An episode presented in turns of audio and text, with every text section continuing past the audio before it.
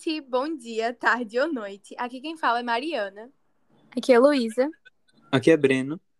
E aqui é Clara. Hoje nós vamos analisar o conto Os Simas, presente no livro de Primeiras Histórias. Esse podcast é dedicado a Bianca Campelo, nossa maravilhosa professora de literatura. A tia Dani, mãe de Mari, a minha futura mini pig e ao próprio escritor, João Guimarães Rosa, que nos pediu diretamente uma análise sobre sua obra. O objetivo da gente é contribuir com o estudo de vocês, compartilhando as nossas impressões provocadas pela leitura do livro e analisando o conto. Mas, para começar, quem foi Guimarães Rosa, Breno? Bem, Guimarães Rosa foi um importantíssimo escritor brasileiro que nasceu em 1908 em Minas Gerais e é responsável por obras famosíssimas, grandiosas, entre elas Grande Sertão Veredas e Primeiras Histórias, a qual vamos analisar na edição de hoje. O conto Os Cimos é dividido em quatro partes, que são chamadas o inverso afastamento, aparecimento do pássaro, o trabalho do pássaro e o desmedido momento. O conto Os Cimos aborda temas de experiência humana, como a descoberta do mundo, ritos de travessia, superação do medo e da dor e o amadurecimento psíquico de uma criança. Tanto que o conflito é interno, do menino com suas sensações ao decorrer da viagem. O tema diz respeito uma experiência da individualidade, já que trata dos conflitos do menino, mas acaba tendo uma dimensão maior, porque aborda temas que muitas pessoas podem se identificar com. Os personagens do conto não têm nome. São referidos só com base na sua relação com a criança. Os principais são o menino, o protagonista, e o tio.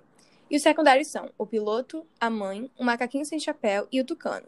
E também a tia, que não tem participação relevante na história, é só citada. Não fica claro mas assumimos que eles pertencem à classe média. A narrativa é desenvolvida em tempo psicológico, já que muitos dos temas que o autor usa fazem referência ao psicológico do menino, e o texto é carregado de emoções e sentimentos que influenciam a impressão de passagem do tempo. Pela época em que o livro foi escrito o contexto histórico, subtende-se que o conto se passa em Brasília, por ser referida como cidade em construção. Agora falando um pouquinho sobre os eventos que acontecem na trama. Começamos com o menino viajando em direção ao sítio do tio, ele estava realizando essa viagem porque a mãe dele está extremamente doente e querem que ele se afaste dela e toda aquela tristeza e situação. Nesse momento, a gente consegue entender o que está passando na cabeça do menino, que está extremamente abalado e sem esperança. E naquele momento também é quando conhecemos o macaquinho. Ele olha para aquele brinquedo e pensa em deixá-lo ir, mas por ser seu companheiro, deixa apenas seu chapéu e ir embora.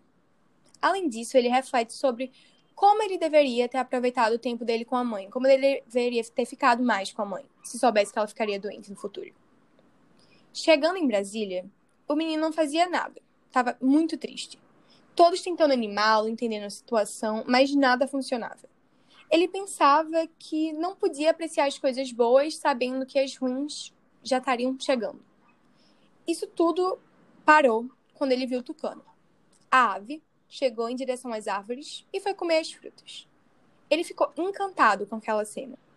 E, pela primeira vez, pensou na mãe de uma maneira positiva, em como a mãe dele estaria feliz de estar com ele naquele momento. Como ele ficou apaixonado pelo pássaro, observá-lo virou um ritual. Todo dia ele ficava lá, às 6h20 da manhã até às 6h30, enquanto o pássaro estava comendo. E ele agora esperava para vê-lo e agora de uma maneira otimista. Ele pensava que a mãe tinha que ficar boa e ia conseguir. Certo dia, o tio recebeu um telegrama. Muito ruim, por sinal, pelas reações que ele aparenta ter.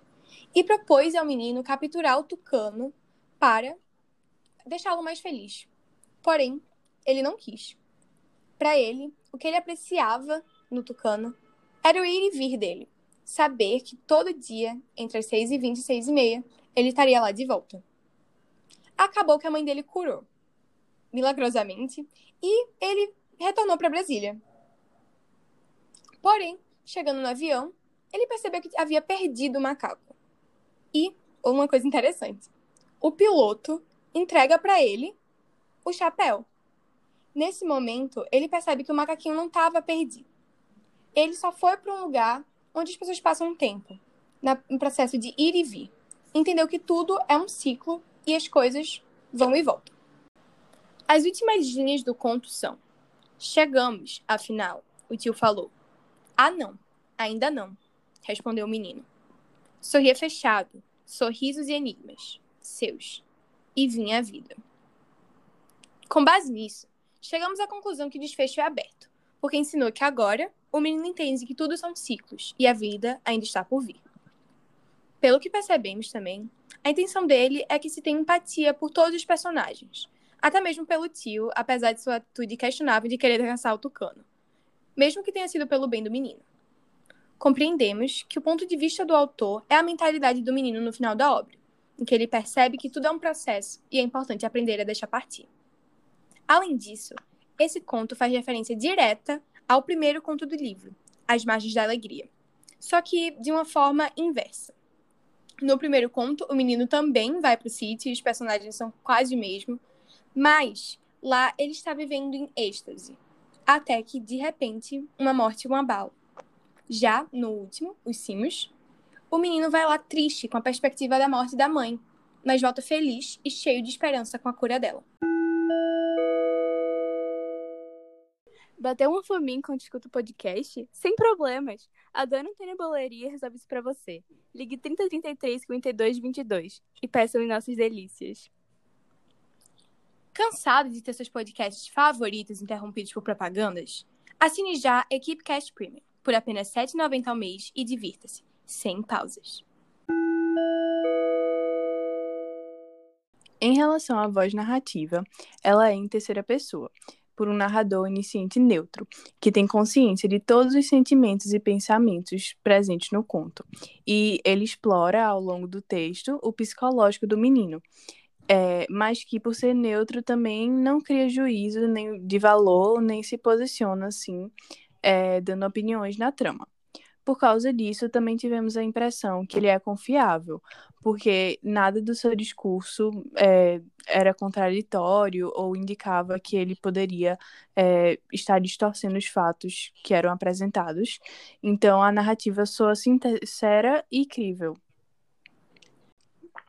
Em relação às construções linguísticas do texto, Guimarães Rosa usa muitas rupturas sintáticas, ou seja, ele puxa muitas expressões do diálogo, sabe, do, do cotidiano, expressões da modalidade oral da língua, e puxa para o texto escrito, como para chamar a atenção. Ou até quando o personagem ah. lembra de alguma coisa.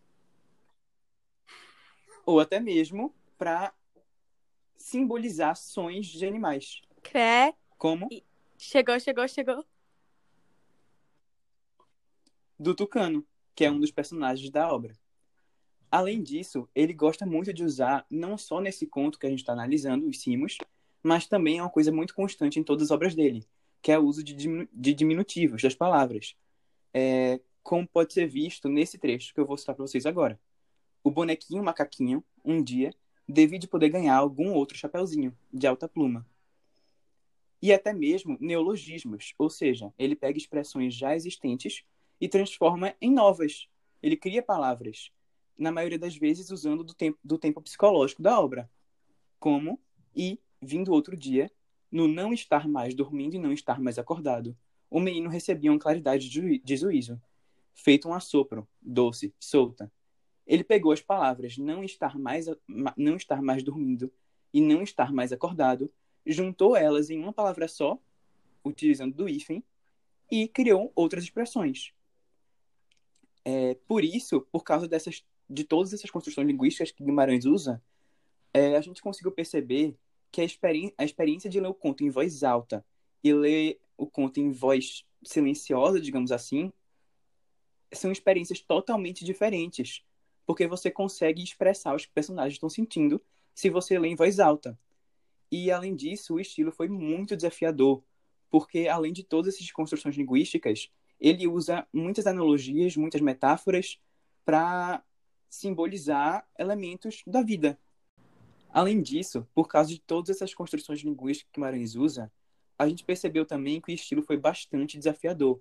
Por isso, tivemos que recorrer a alguns textos de apoio para interpretar o conto, como os dos sites da Shirley Maria e a tese de mestrado da Fabíola Procopio Sarrápio denominada Nas Veredas da Infância, A Viagem de Formação e as Margens da Alegria e os Cimos, de Guimarães Rosa.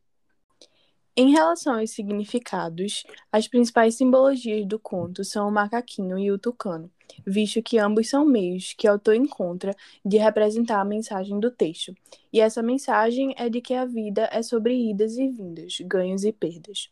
No caso do Tucano, porque o menino sabia que ele ia embora, mas que ele sempre voltaria de 6h20 às 6h30 da manhã. E no caso do macaquinho, quando ele perde o seu chapéu e depois ele perde o próprio boneco, mas eles voltam para ele no final do conto por meio do piloto. Por isso, o macaquinho também reflete as angústias do menino, porque nada na vida é estável e ele aprende a lidar com isso com o passar do conto. Essas simbologias é, o ajudam a lidar melhor com as coisas ruins da vida, principalmente a doença da sua mãe.